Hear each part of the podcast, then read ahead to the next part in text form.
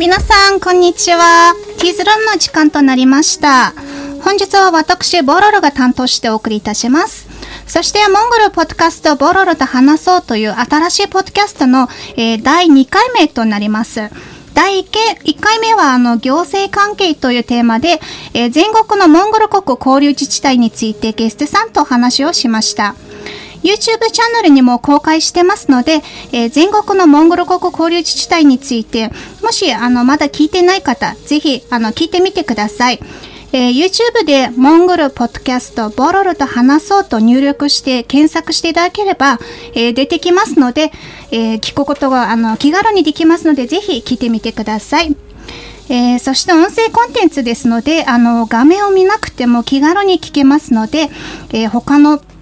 ポッドキャスト視聴可能なプラットフォームにもあの配信してます。ぜひ聞いてみてください。えー今後は月に1回定期的に SNS でもあの公開していきますので、国際交流に興味がある方は、えーチャンネル登録もぜひお願いいたします。はい。さて、あの、今回のテーマは、えーオリンピック、パラリンピック関係というテーマで、え話したいと思います。でその中で、えー東京2020オリンピック・パラリンピックとあのモンゴル国ホストタウンについて、えーゲストさんにインタビューしていきたいと思います。それでは早速ゲストさんを紹介いたします。静岡県伊豆の国市の国際交流員ムンフチャルハラさんを招待しています。普段あの皆さんののさんと呼ばれていますので、あのののさんよろしくお願いいたします。どうぞよろしくお願いします。はい。えー、伊豆の国市は東京2020オリンピック、あの、パラリンピック、あの、競技大会のモンゴル国柔道ナショナルチームの、あの、事前キャンプ地でした。そして、あの、モンゴル国ウランバトル市の、あの、区と、あの、友好都市交流、中学生海外研修やモンゴル国柔道アカデミーとの交流試合など、あの、幅広い世代の交流を実施している自治体と聞きました。ののさんは、モンゴル選手の、あの、管理役員、あの、パラリンピックの管理役員としても、あの、あパラリンピックの会場の現地にも仕事をしていた経験がありますので、一般の人がなかなかできない貴重な経験をしたと思いますので、えー今年のオリンピックについて面白い話をしてくださると思っております。では、ののさん、聞いている皆さんに簡単な自己紹介からお願いしてもよろしいでしょうか？はい、えー皆さん3番の、えー先ほどご紹介に預かりました、えー静岡県伊豆の国市国際交流員の、えーサンジドルジ・ムンフジャルガルと申します。名前がとても長いので、いつもノノと呼ばれてるんですが、ノノは、あの、実は、えー、みどりちゃんという意味の、えー意味合いで、家族が小さい時からノノと呼んでいたので、今も、えーみんなに本名が忘れるくらいの、くらい、あの、ノノと呼ばれています。えーどうぞよろしくお願いします。えー私はですね、あの、2018年の1月から、えー、伊豆の国市の、えー市役所政策戦略部市長公室に所属して、モンゴルとの、えー交流の架け橋として働いています。えー今日は本当にあの、いちの、いち、いちごの国なんですね、伊豆の国市は。えーいちごがとても美味しい、えーえーえーところで、伊豆の国市から、えーボロルさんとつながり、えーホストの取り組みやスポーツを通じた国際交流、えーそして東京2020オリンピック・パラリンピックについて話をしたいと思います。えーまあ、大体私の思い出話になってしまいそうですけれども、えーよろしくお願いします。よろしくお願いいたしますえーボロルさん、今日は本当にあのモンゴル、えーポッドキャストボロルと話そうにご招待いただいてありがとうございます。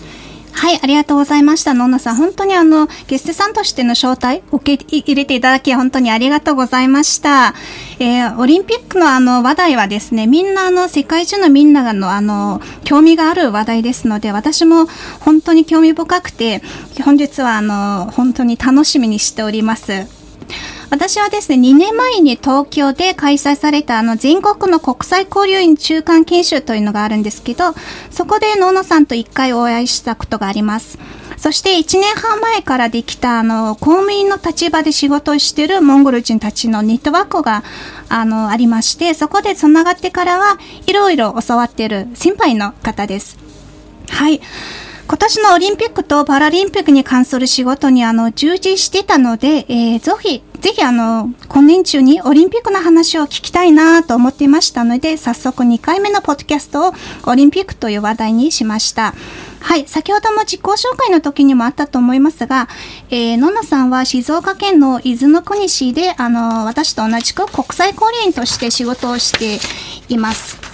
ただし、あの、担当するメインの業務内容は、あの、かなり違い、違いますので、えー、私が仕事をしている竹川市とモンゴル国島の交流については、あそして静岡県全体のモンゴル国島の交流については、あの、県職員の杉村エルデナハタンさんよりインタビューをして、あの、前回で話をしましたので、それをもしまだ聞いてない方あったら、あの、1回目のポッドキャストを聞いてください。本日は、えー、オリンピックの話にあのなりますので、まずそのオリンピックの話になる前に、あの、伊豆の国市とモンゴル国との交流について、ちょっと話を始めたいと思いますが、のんなさんよろしいですか、わかりました。えっ、ー、と、まず、あの、私が住んでいる今、伊豆の国市についても少し紹介したいなと思いますが、よろしいですか？はい、ぜひお願いします。はい、えー、その国市はですね静岡県の東部伊豆半島の北部に位置しててあの東京からのアクセスもすごくいいので週末はあの今だと旬のみかん狩りとかいちご狩りを楽しみ、えー、またあの伊豆長岡温泉で有名なので、えー、温泉温泉に入ってこうリラックスして帰りたいっていうあの首都圏のえー、観光客で、えー、にぎわっているそういうあの小さな町であの人口5万人ぐらいの、えー、町ですね。とてもあの自然が豊かでもちろんあの富士山と韮山反射炉っていう世界遺産を同時にあの一度に見れる展望台があったり、まあ、歴史的にも結構、えー、あの深い、えー、文化財もくさんある町です。そして今ですね、話題となっているのは、あの、この伊豆の久慈市は、えー、その、NHK の大河ドラマで来年の1月9日から始まる「はい、えー、鎌倉殿の13年」という大河ドラマが始まるんですね。でその大河ドラマの主人公であるあの、えー、人、えー、北条義時のゆかりのある町ということであの市内各地で、えー、ドラマの撮影もされてて、はい、あのとても楽しみにしてます。大河ドラマが始まるね。はい、はいっていうところです。えー、そしてこの伊豆の国市はモンゴルと交流し始めたのが、えー、今からえーまあ、正式には2015年ですけれども、うん、その前からあの当時、えー、大阪総領事館のコランダ総領事が、えー、静岡県の、えー、知事を表敬表敬した際に伊豆の国市を訪れてその交流が、えー、きっかけに、えー、そのモンゴルのサンゲのハイハン空から、えー、交流したいという、えー、申請が届いてその伊豆の国市市長と、まあ、ソングナハイハン空との交流が、えー、その相互に訪問したことをで始まりました。で一つ面白いのは伊豆の国市に韮山と大日と長岡っていう 3, 3つの町があってそこから構成した、えーあの市なんですね。でそのニラ山っていうのがニラにあのニラのニラで山じゃないですか。でよくサングナハイハンとの、えー、名前もとても似てると。本当そうですね。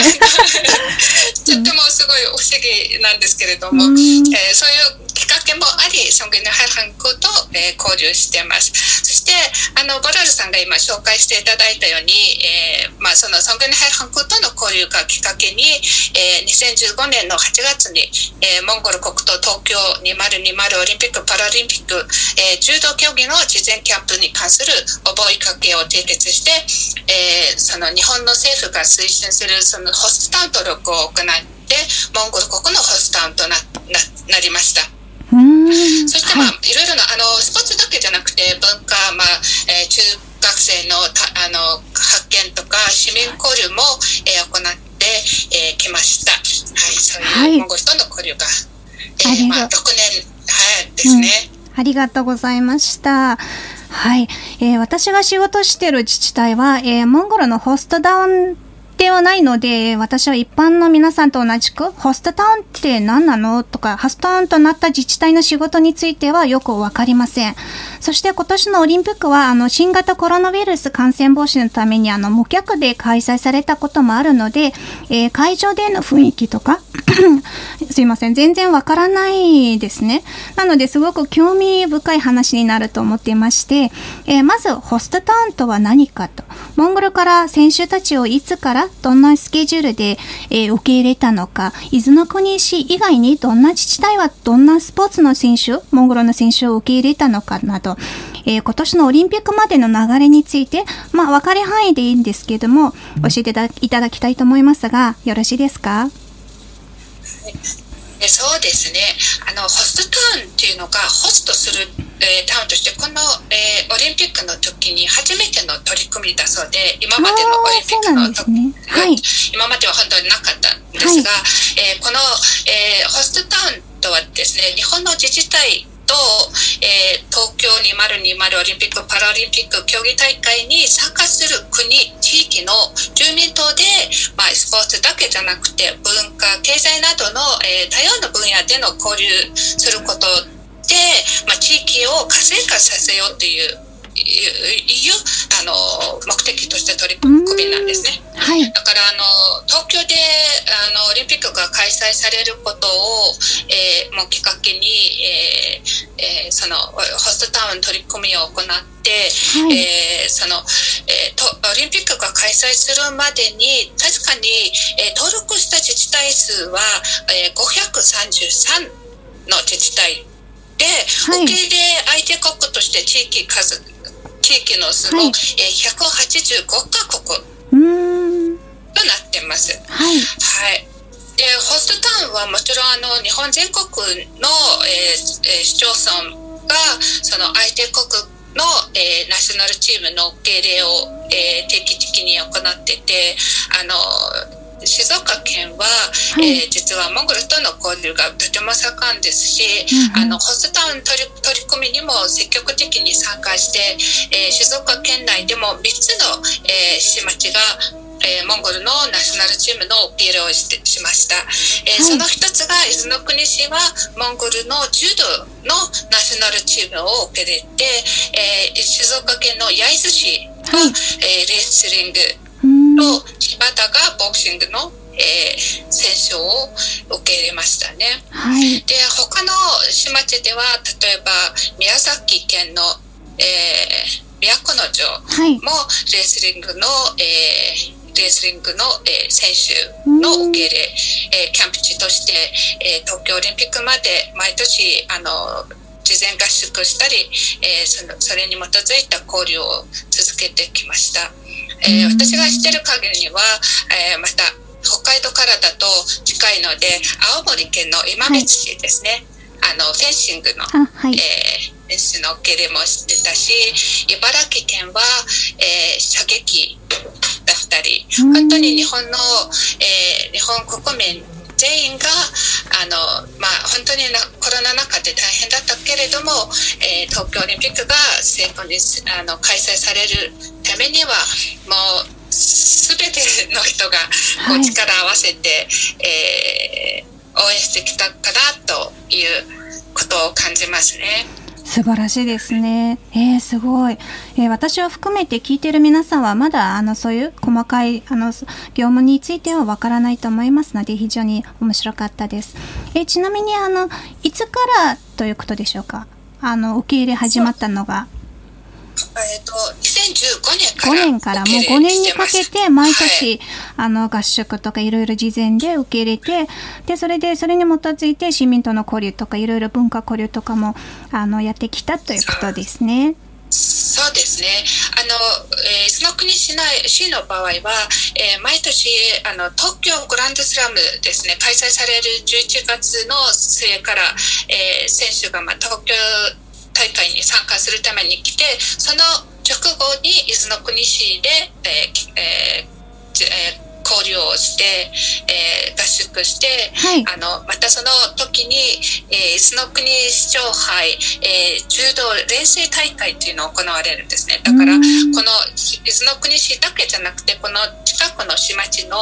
えー、柔道青年であの、まあ、小学生の、えー、子どもたちがもう500人ぐらいも参加するそういう大きな大会になってて、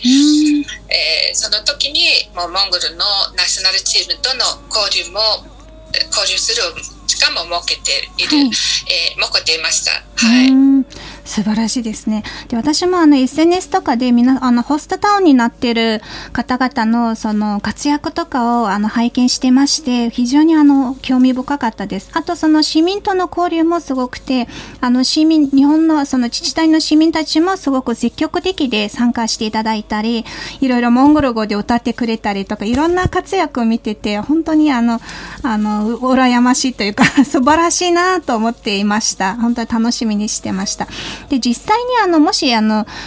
キャンプに受け入れてというのを受け入れてどれくらいの期間になるのか、もし来た時にはどんな感じでスケジュール組むんでしょうか？日本の選手たちとごあの合流してし、あの、いろいろ練習するのか、どんな形でしょうか？一応受け入れた、あの、毎年受け入れてきた内容というか、どんな感じでしょうか？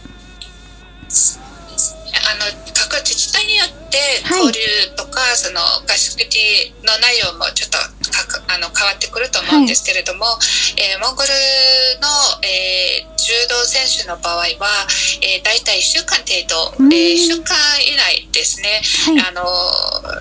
伊豆の国市であの滞在して、まあ、大体大会後なので、本当にすごくあの、えーよく頑張った体とかをリラックスさせて、まあ、お互いの文化を、まあ、そのお互いの文化を理解することで、まあえー、中学校訪問したりとか、えー、その敬語だけじゃなくてですね、はい、そういうこともやるんですが、まあ、実際この、えー、ナショナルチームなので、まあ、もちろん、えー、その日本のトップ選手を呼んで交流するっていうのも交流というかまあ合宿する、はい、あの練習敬語するっていうのも大事なんですけれども、えー、柔道連盟の方の希望もあり、えー、まず必ずしもそのナショナルチームとの、えー、敬語ではなくて、えー、柔道をあの柔道の柔道を西に、えー、敬語している、えーえー、その若手の選手との交流が主にしたいということで、はい、えー、あの静岡県警とか、えー、この、えー、近くの、はい、えー、高校生とか、えー、そういう、えー、子どもたちあの、えー、高校生を呼んで、はい、えー伊豆の国市の長岡体育館で合宿するっていうのが非常に多かったですね。うん、素晴らしいですね。そしたら、日本全国も、その、オリンピックとか、ホストタウンをきっかけというか活用して、あの、地域の国際化とかにも非常に大きな貢献にもなったということですね。素晴らしい。はい。それでは、あの、今年のほか、あの、オリンピックとパラリンピックに、あの、参加したモンゴルからの選手たちについて、そして、あの、獲得したメダルについてなど、今年のオリンピックに、あの、モンゴルの選手たちはどのように参加したかについて、簡単に教えていただいてもよろしいですか？はい。えっ、ー、と、そうですね。あの、本当にとあの無観客で開催されたにもかかわらず本当に、まあ、楽しみにしてた、えー、大会が開催できたことで選手の皆さんも非常に、えー、喜んでたしもう感謝の気持ちでいっぱいだなっていうのがよくあの近くでいて感じました、えー、モンゴルの、えー、柔道選手については、はい、えー、今回、えー、銅メダルを、えー、銀メダルを1つ銅メダルを2つ獲得しましたね、はい、えー、もちろんあのみんな優勝する、えー、ために、えー、もう4年、まあ、延期されても5年もかんあ頑張ってきたし、はい、まあ、コロナ禍でなかなか取り組みとかは、ね、あの経過できなかった部分もあるかもしれませんが、えー、東京オリンピックでは、まあ、メダリストも、えー、誕生して、えー、本当に、えー、そのモンゴル国民だけじゃなくて、え、その、えー柔道大会を見てた伊豆の国市の皆さんもあの楽しみが倍になったというあの応援する選手も増えたっていうのがとても あの 気持ちよかったですねそういうのを聞いて。はい、ですのであの柔道については柔道競技についてはメダル3つで、えー、またあの焼津市の、えー、方はレスリングの選手の受け入れをしてたんですけれども、はい、レスリングの選手は確かに一つの、えー、銅メダルを獲得しましたね。本当に、あのメダルを取って、えー、市民あのモンゴル国民だけじゃなくてこの静岡県の各市民もとても喜んだと思います。えー、それは嬉しいですね。えー、すごい、ホスタウンのあのいいことというかすごくメリットはたくさんあると思うんですがそれもあの違う国の選手があの金メダルを獲得したら嬉しくなるというのは素晴らしいですよね。なのでそれは、ね、うん、本当にそのホストタウンになったというか、あの元あの両国の親しみをもっとあの親しくなったきっかけというかあの立証にもなるかと思います。本当に、ね、はい、その時にも従事していただいている皆さんに本当にあの感謝の気持ちでいっぱいですね。はい、そうですね。うんあの実際やっぱりねコロナがなかったらもう,、えー、もう会場に行って応援したいっていう気持ちが本当に多かったと思うんですけれども、はい、残念ながら、まあ、テレビの前で、えー、毎日大会を見てあの、まあ、感動して、えー、応援してたよっていう声がよく聞こえますね。ああ、素晴らしいですね。ありがとうございます。私の方も、あの、そういうスポーツとかオリンピックとか、あの、ホストタウンとかじゃないけど、もちろん、あの、あ世界中の平和を表す、そういう大きなオリンピックだから、私もテレビの前で何日か見て、すごくあの、感動しながら試合見てましたね。それも、私と同じく聞いてる皆さんも、多分みんな同じく、あの、自分の応援してる選手たちを見てドキドキしてたと思うんですね。その感覚は非常に素晴らしかったですね。で私もそういうふうにあの感動してたんですけど、ののさんもそのその人たちの受け入れとか今までの経緯をよくわかる方ですので、もっとそういう気持ちが何倍か あったかと思うんですが、その時の感想とかどうでしたか、本当にそうですね言葉で表すことができないくらいなんか、えー、その感動したし、はい、本当にそうだね。あの選手、まあ、メダル取っている取ってない関係なくアスリートの、はい、えー、その、えー、その朝汗っていうんですか？流した汗とかは、うん、ここ今まで頑張ってきたのを本当に身近に感じてたので、うん、あのもちろんすごく嬉しかったし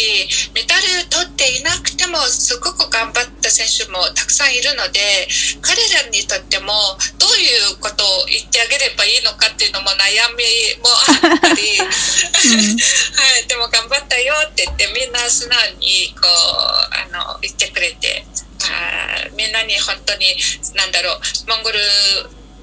えー、帰る前に直前に私が置いた、できたことが本当に、えー、伊豆の国市に行ってよかったなっていう 気持ちも。そう本当素晴らしいです。私もその なんか SNS でそういうあの選手たちとの写真とかも拝見してましておおすごい。あのテレビで出てたすごい選手メダル獲得しあの取った？選手たちと一緒にいるみたいな感じで、はい、一般の人だったらそんな目で見るので。でも中に入って、その今までのその先ほどおっしゃった汗とかど、どれぐらいあの頑張ったかがわかるから、その気持ちが本当にあの伝わってきてましたね。はい、素晴らしい。なんか思い出になりましたね。はい。そうですね。うん。で、他のパラリンピックではメダルは獲得しましたよね。はい、一つだっけ？そ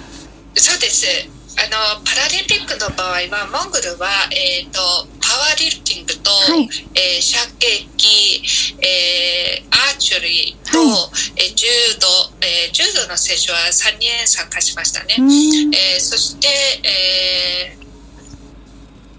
そうですね、えー、今回のパラリンピックの、えー、すごくあの私が現場に行ったので、はい、すっごく感動したんですけれどあのパワーリフティングの選手が、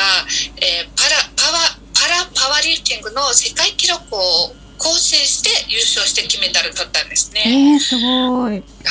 本当に、うん、なんなんていうかもちろん本当に無無観客だったからその、えー雰囲気を本当に、あの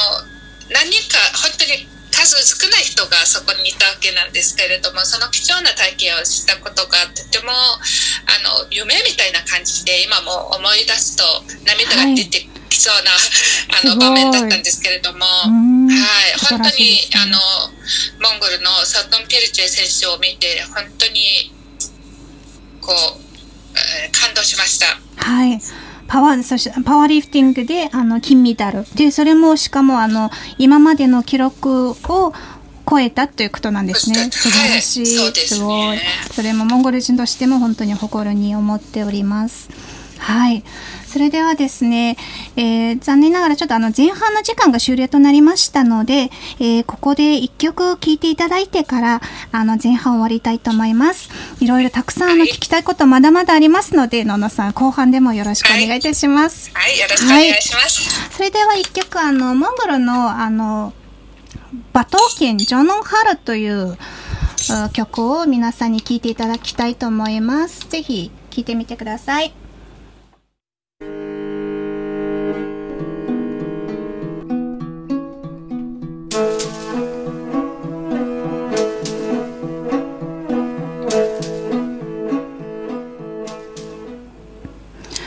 それでは後半を始めさせていただきたいと思います。今回のモンゴルポッドキャスト2回目は、オリンピック・パラリンピック関係とのテーマの範囲でゲストさんと話をしております。前半ではモンゴル国ホストタウンについてお話をしました。ゲストさんとして静岡県伊豆の国市の国際交流員ムフチャラルさんが出演しています。えーちなみに、ノーナさんは日本との関わりのきっかけは何でしょうか？そうですね。あの私は日本と日本とっていうかまあ日本語を日本語に興味を持って、えー勉強し始めたのがもう25、6年前になりますが恥ずかしいながら、はいこの程度の日本語えー、すごい。申し訳ないんですが、あの、えー実はですね、当時、えっと、当時というか、あの、高校生の時に友達が、えーこんにちはって言うんだよって日本語で挨拶を教えてくれたんですね。ですっごい不思議な、えー感じで、なんだっていうか、当時はもう本当にロシア語しか勉強してなかったので、他の国の外国、他の国の言葉っていうんですか、あの、聞いて、すごく興味深かったですね。はいで、それがきっかけもあって、なぜかその直後に、あの、うちがホストファミリーになったんですよ。で、お父さんとお母さんが、あの、ある日本人の、えー方がモンゴルに滞在するんですけど、まあ、1週間程度だったんですが、えー彼女が、えーうち1週間、あの、行った時に、本当に日本語も何もわからなかったので、あの、そのを聞いたり、えー聞いてわからないけど、こう、交流しようと思ってたのが、今、すごい思い出します。はい。でそれがあのすごいあの勉強したいという気持ちにもなったと思いますし、まあ、その時にまたあの日本のドラマもねあの東京ラブストーリーとかあの惜しいから もうたくさん出てたので、うんまあ、そういう、えードラマも影響したかなと思います。すごい。で、それ今まで、あの、いろいろ学んできて、日本語は、あの、日本語を活用して仕事に従事してきたということですね。そうですうんね。はい。はい。ありがとうございました。それでは、あの、オリンピックの話に戻りますが、えー、ののさんは、あの、2020パラリンピックで、えーモンゴル選手の、あの、管理役員としてオリンピック会場で仕事をしていたと思いますが、えー私たち一般の人から見ると、その会場の中に入れない状況だったので、えーとどんな感じだったのかとか、すごく気になってました。で、オリンピック会場について、そしていろんな仕組みはあったと思いますが、えーこんどんな感じだったのかが、あの、感想について教えていただいてもよろしいですか？一応私たちはテレビで見て、時々の雰囲気とかは見てたけど、実際どんな感じだったか全然わからないもんですから、教えていただきたいと思います。すね。あのはい、えっと私本当にあの今回、パラリンピックの際に、えーモンゴルから35名の、ええー、参加者が来たんですが、まあ、選手と、えー、その事務員っていうんですか、そのまたコーチを含めてですね全部で35名です。であのその35名だと思います。えー、その中で、まあ、管理役員としてっていうのが、あの、えー、実は私は国際交流やってますけれども、えー、どうしてパラリンピックの際に、えー、モンゴルの、えー、その選手の管理役員となったかというと、もちろんホストタウンであったことと、えー、今回そのコロナ禍で、えー、パラ柔道の選手が、はい、えー、事前合宿に来ることもできなかったので、えー、何らかの形でサポートをしたいという、えー、気持ちがあの強かったので、まあえー、その市長及びか、えー、担当者に相談して、えーはい、10日間えー、その仕事に携わることができて本当に嬉しく思ってます。うん、えー、そのはいであの今回のオリンピック・パラリンピックの目目えー、その一つ特徴はもちろん、えー、無観客だったことと、はい、またコロナの、えー、感染を拡大させないために本当に、えー、その、えーなんていうんですか、えー、いろいろ対策してましたね。対策してたので、はい、まあ、厳しい対策の中だったからこそ、まあ、開催できたと思いますしね、あの、それを、えー、選手とか関係者の皆さんがよく理解して、本当にそのルールを守って、えーその、えー、行動してたのしてたのかなと思ってます。はい、で選手村ですね私が10日間選手村に滞在したんですが、はい、あの東京、まあ、選手の皆さんを迎えてその時にゴールして一緒に選手村に入れました。で選手村に入る時にはもうもちろん ID カードがあってそれがなければ私は誰でもないということになりますが、はい、もうみんなあの ID カードをもらって選手村に入りますと、まあ、宿泊する施設をですねあの、はい、えー、教えてもらって、まあ、各部屋を、えー、選手の部屋それぞれをこう、えー、鍵とかももちろん、えー、こうえー、ちゃんと、はい、えー、サインをもらして、はい、えー、確実に受け取ったよということで、まあ、そこから仕事が始まったわけなんですけれど、はい、えー皆さんがもう多分、えー、SNS とか、まあ、ニュースニュースでよく見たと思うんですけれど選手村の様子とかも多分見たかと思うんですが、はい、本当に何だろう中に入ると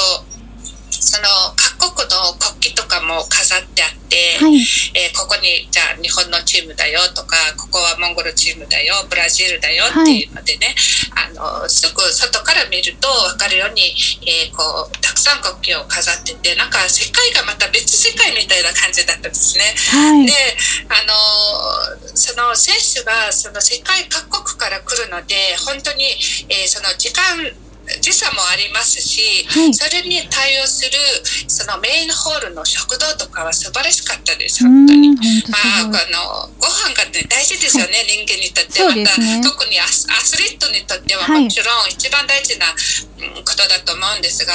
もう何時に来てもすぐに食事とか取れるように24時間体制でこう働いている皆さんと、またそれに関わったボランティアの方々、はいもう本当にその、えー、東京オリンピック・パラリンピックを開催するにあたってその関わってきた皆さんのおかげで、はい、えー、その安心して大会に参加したんではないかなと思いますね。であのそう実際もちろん東京都内での移動は本当に会場と選手村、はいの間しかできなかったんですね、はい、もう制限されてて、はい、それはもちろんですし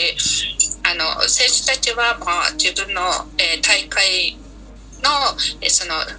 大会日までは、まあ、もし早めに来てる選手は自分の、えー、準備だったり、はい、まあ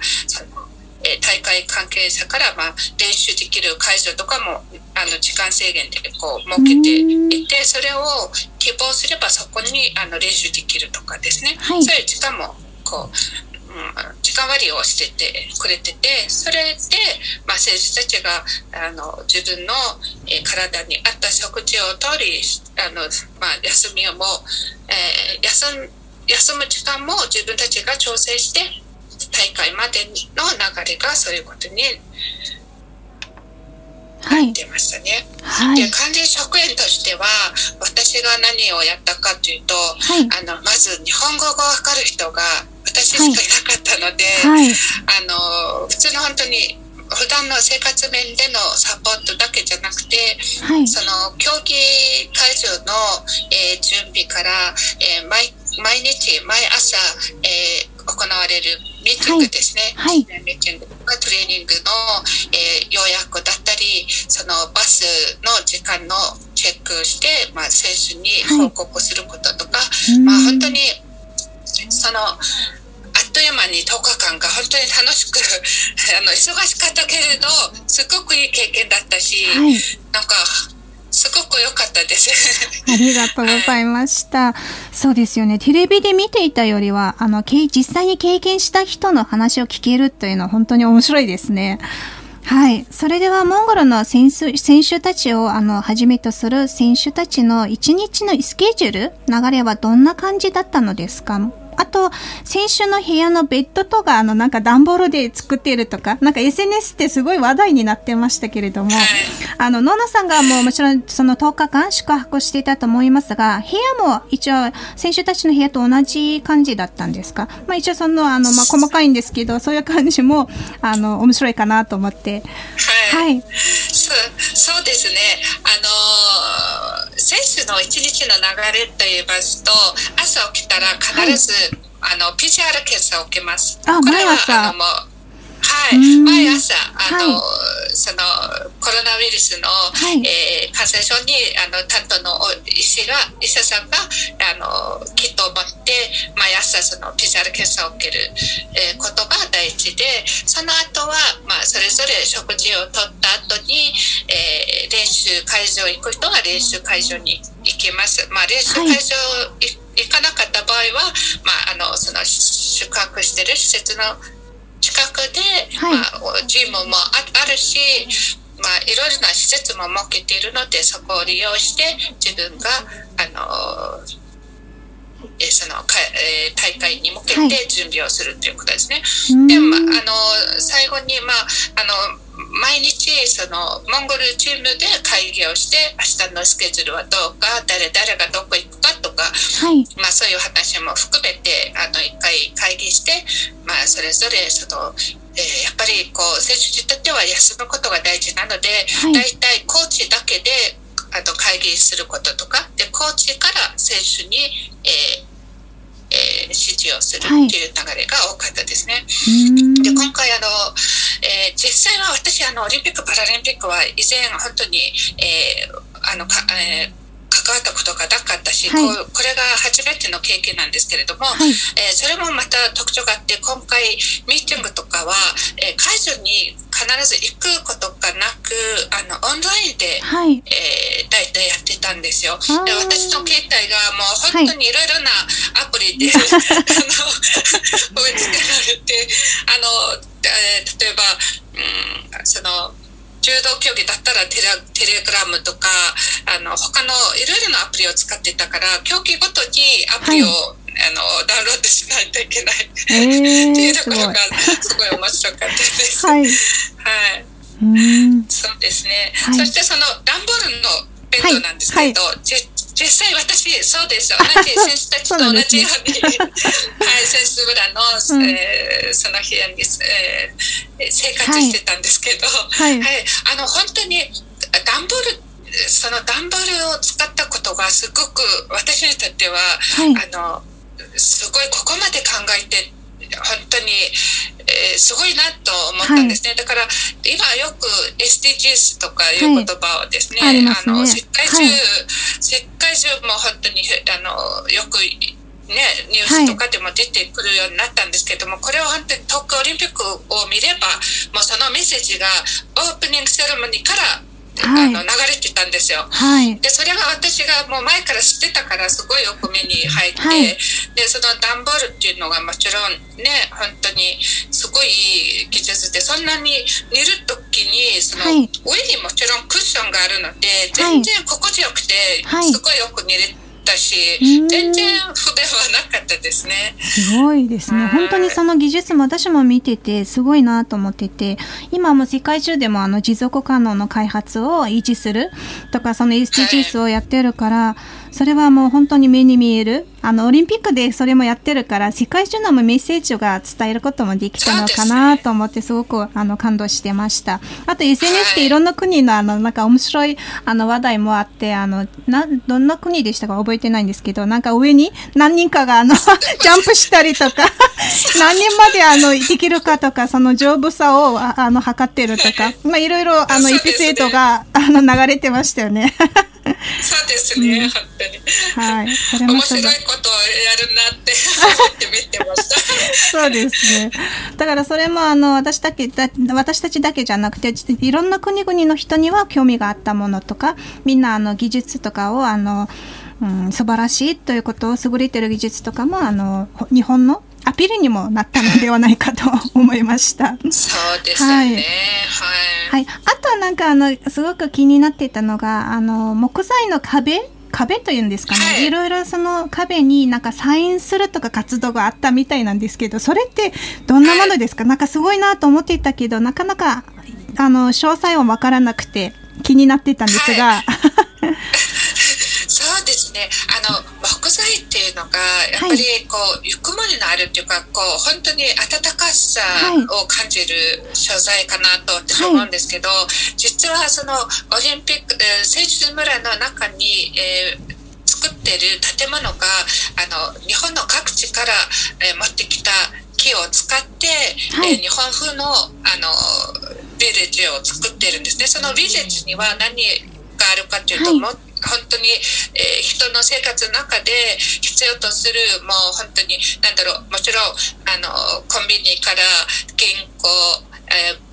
美容師さんから、はい、もう本当にあの見たと思うんですけれども女性に、はい、女性の、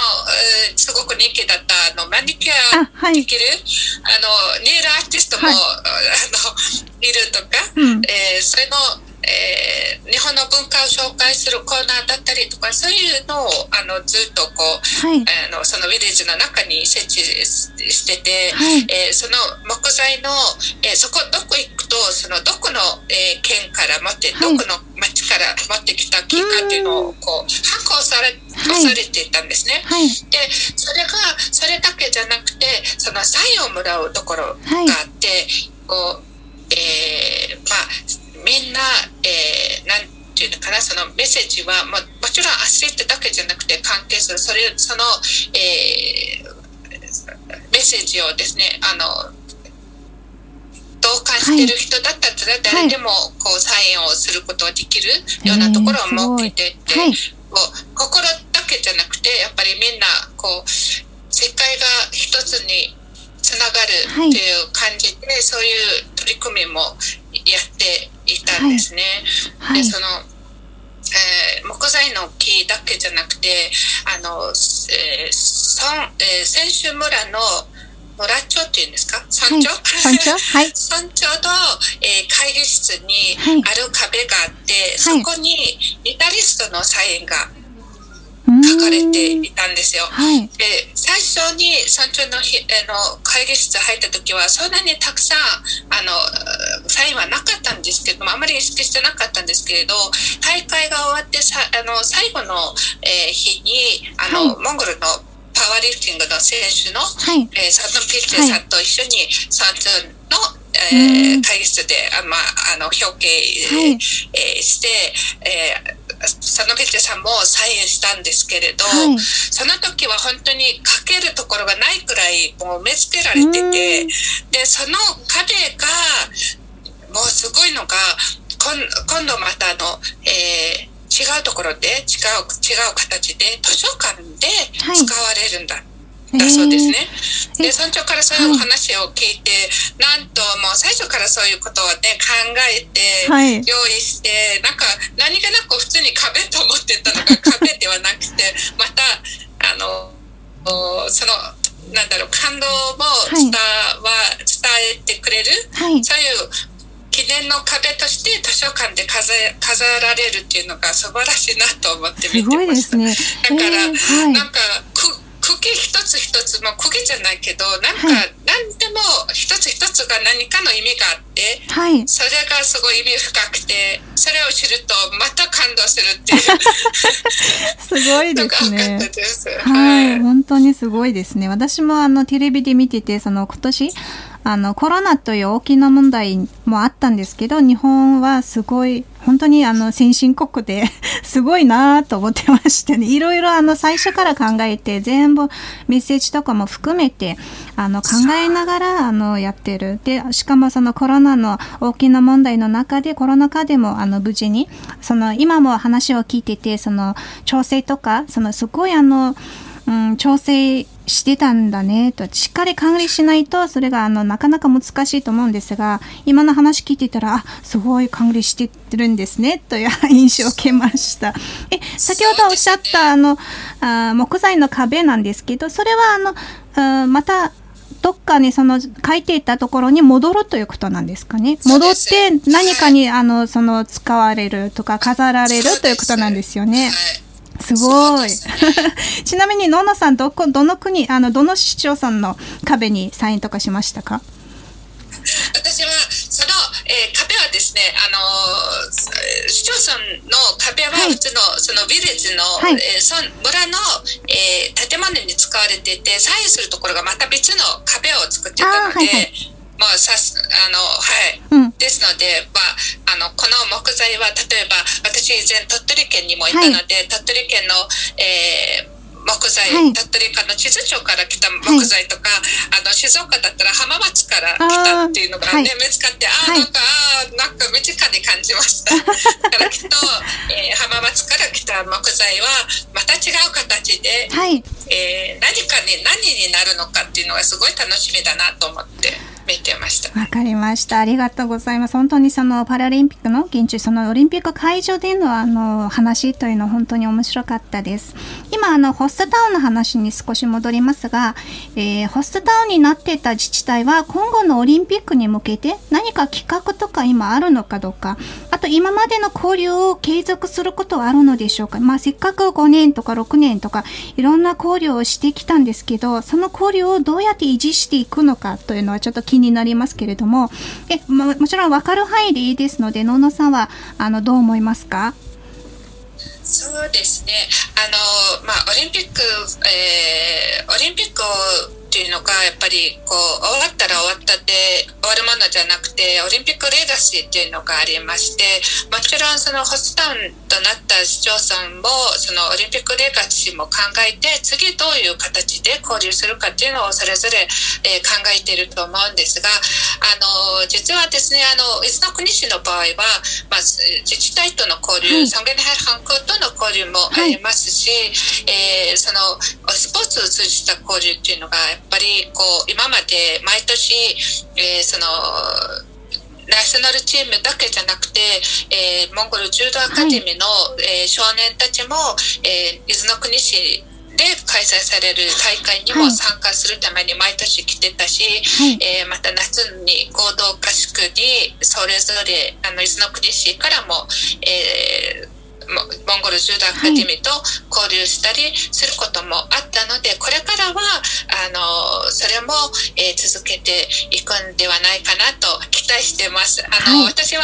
まあ、任務もそそろそろ終わるんですけれども、はい、まあ、実際この交流は、えー、もちろんこう続けて、はい、末長く交流をしていけたらいいなとは思うんですが、あのそれに、まあ、もちろん私が終わったえー、まあ、任務は終わったけれども、えー、これからその、えー、人間関係も、ね、はい、あの長く続きますし、はい、えこの交流を続けてあのその自分ができる形で携わっていきたいなとは思います。えーもえーと、伊豆の国市の場合は、まあ、あの先ほど言ったように、はい、えー、柔道の交流も、はい、えー、ありますのでその毎年、えー、その今度また12月の12日に連成大会は行われるんですが、はい。はい、えー、今年はもちろんコロナ禍で、えー、モンゴルからの参加はできず、まあ、あの1回、えー、2019年に参加してモンゴルチームがモンゴル柔道アカデミーの子どもたちが、えー、そのトロフィーを持って帰っちゃったんんですね優勝して、はい、だからあのそれを取り戻したいっていうはい、気持ちが伊豆の国市の、えー、中道青年たちが強く持ってるので、はい、いつその大会ができるかっていうのを楽しみにしてるっていう、あの、うん、話をよく聞くので、はい、あのまあ、今コロナもね、はい、えー、ちょっと収まってきてるし、はい、えー、来年とかあの参加することができるんじゃないかなと思っています。はい、わかりました。ぜひあの戻ってほしいですね。トロフィーが。はい。それではあのオリンピック関連でもあの、まあ、最後の質問になりますが、えー、オリンピックは世界中の平和を表す最も大きな行事ですよね。で、そこに実際に携わってみた側面から最後にあの一言あの感想とか、まあ何でもいいんですけど、一言お願いしてもいいですか？一言は難しいですね。たくさんの言葉がそうです。あの、